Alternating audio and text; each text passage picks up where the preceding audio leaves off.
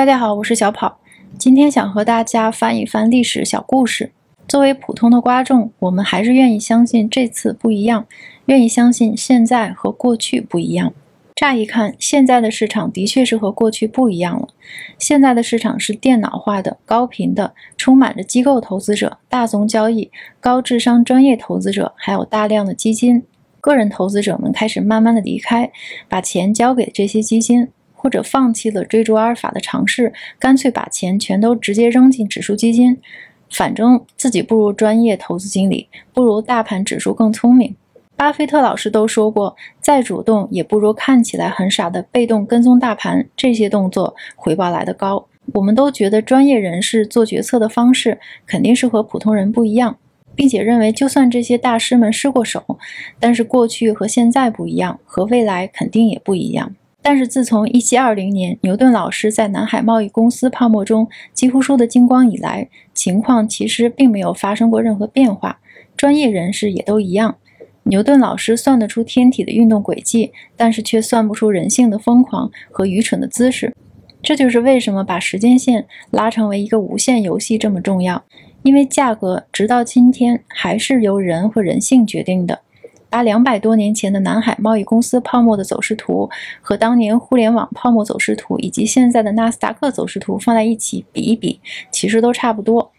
除非人性突然在一夜之间完全改变，人世间从此再也没有贪婪、恐惧、各种冲动和愚蠢，否则，只要您愿意把自己放进一个无限游戏的烤炉中，愿意经历时间的慢火小煮，把皮炖得酥烂，您就可以套利人性。我们和牛顿老师一样，都容易陷入喧嚣，喜欢把钱投进五颜六色的故事里，而不是那些又闷又无聊的事实。现在很多东西的确都变了，名字变了，概念变了，花式的玩法变了，但是区分好坏投资的基本特征还是一样的。每个时代都有令大家集体陶醉的故事。二十年代的科技股和新经济是广播和电影，仅在一九二八年的一年之内，大家就把收音机公司的股价买涨了五倍，把华纳兄弟买涨了十倍。历史上的每一次，当时大家都觉得这个新东西可以彻底的改变世界。在收音机和默片之后，就轮到了德州仪器计算器、宝丽来，还有 IBM。再然后就是 dot com、比特币、人工智能，还有电动车。啊，电动车，这才是一个最神奇的典型。当我们现在在讨论电动车的时候，我们觉得自己在讨论一项人类之光——高科技。特斯拉、小鹏和蔚来，只要和 EV 沾点边儿的东西都会涨。但是电动车其实一点儿都不高科技，也不是什么新东西。它在两百年前就被发明出来了。第一辆电动汽车比第一辆内燃机汽车还早出现了五十年，很惊讶吧？如果您一点儿也不惊讶，那算是我大惊小怪。但是早在十九世纪九十年代，电动汽车的数量就已经是其他种类汽车的十倍了。到了一九一二年，美国的街头就已经在跑将近四万辆的电动车了。在美国公路系统落后和不发达的上个世纪初，电动车就已经蓬勃发展了。其实原因也很简单，因为当时大多数都是短途驾驶，充一次电能支撑的里程数其实就不是什么大问题了。当时的电动车一次充电的里程可以达到一百八十英里，这个在当时已经足够用了。这个兔子洞，我越挖越激动，甚至还找到了一张1912年充电桩的照片。而且当时的内燃机也不受欢迎，因为汽油车必须用手摇才能够启动，所以为了发动一辆车，您也许得把胳膊都咬断。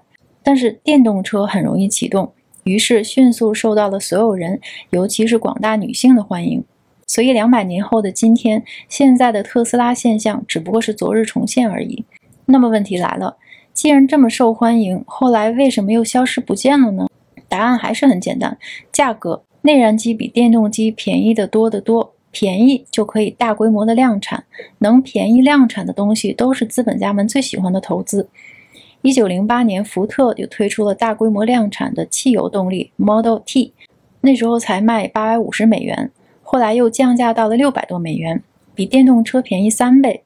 再加上电动发动机的出现，人们不用再手摇发动了。再加上十九世纪末汽油变得像水一样便宜，反正各种原因同时发力，电动车就变得完全没有卖点了。它只剩下的唯一的优势，清洁和无噪音，在当时一点儿也不吸引人。但是在电动车二次浪潮的今天，它又变成了卖点。过去转个弯儿，又来到了您的面前。我们今天又看到了马斯克老师的崛起。特斯拉的股价从三月中旬以来已经飙升了三倍。昨天特斯拉股票拆分正式生效，然后股价继续上涨，市值一口气就达到了四千六百四十三亿美元，一眨眼就超过了 Visa，成了美国市值第七大公司。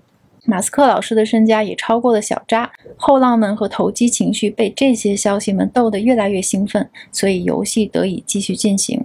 那然后呢？然后会发生什么呢？然后您会看到很多的下一个特斯拉，电动汽车公司的再次繁荣将会与特斯拉股价抛物线式的上涨同时发生。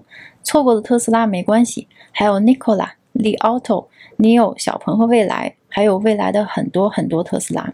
人类不会变得更聪明，尤其不会对贪婪这种情绪产生任何抗体。这就是巴菲特老师提过的三 I 公式：Innovator、Imitator、Idiot。每个时代都有令大家集体陶醉的故事，但是每一次的故事都是一个由创新者再到模仿者再到白痴分别接过接力棒的过程。每一次市场的兴奋和过度的狂喜，其实都不是什么新鲜事儿。它们大概率都代表着长期牛市的终结。上世纪二十年代、六十年代、九十年代，本世纪的前十年，我们已经见过太多太多次这样的狂喜了。您只有把时间线拉得很长，把自己放在一个无限的游戏中，才能够拨开五颜六色的故事，看到短期波动后面的事实。据史料记载，五颜六色的故事后面往往还有更刺激的东西，比如通货膨胀、货币政策失效。滞胀、衰退、战争和新技术革命，历史从来不会完全重复，但同样的事情会没完没了的发生。那些看过上一次电影情节，并把情节中的重要信息牢记在心的投资者们，才是受伤最小的。他们明白今天的事件和新闻大都是噪音，只有在更长的时间里，才能听到更准确的信号。以上这些听起来很简单，写起来也很容易，但是您能做到吗？好，今天就和大家分享到这里，我们下次再见。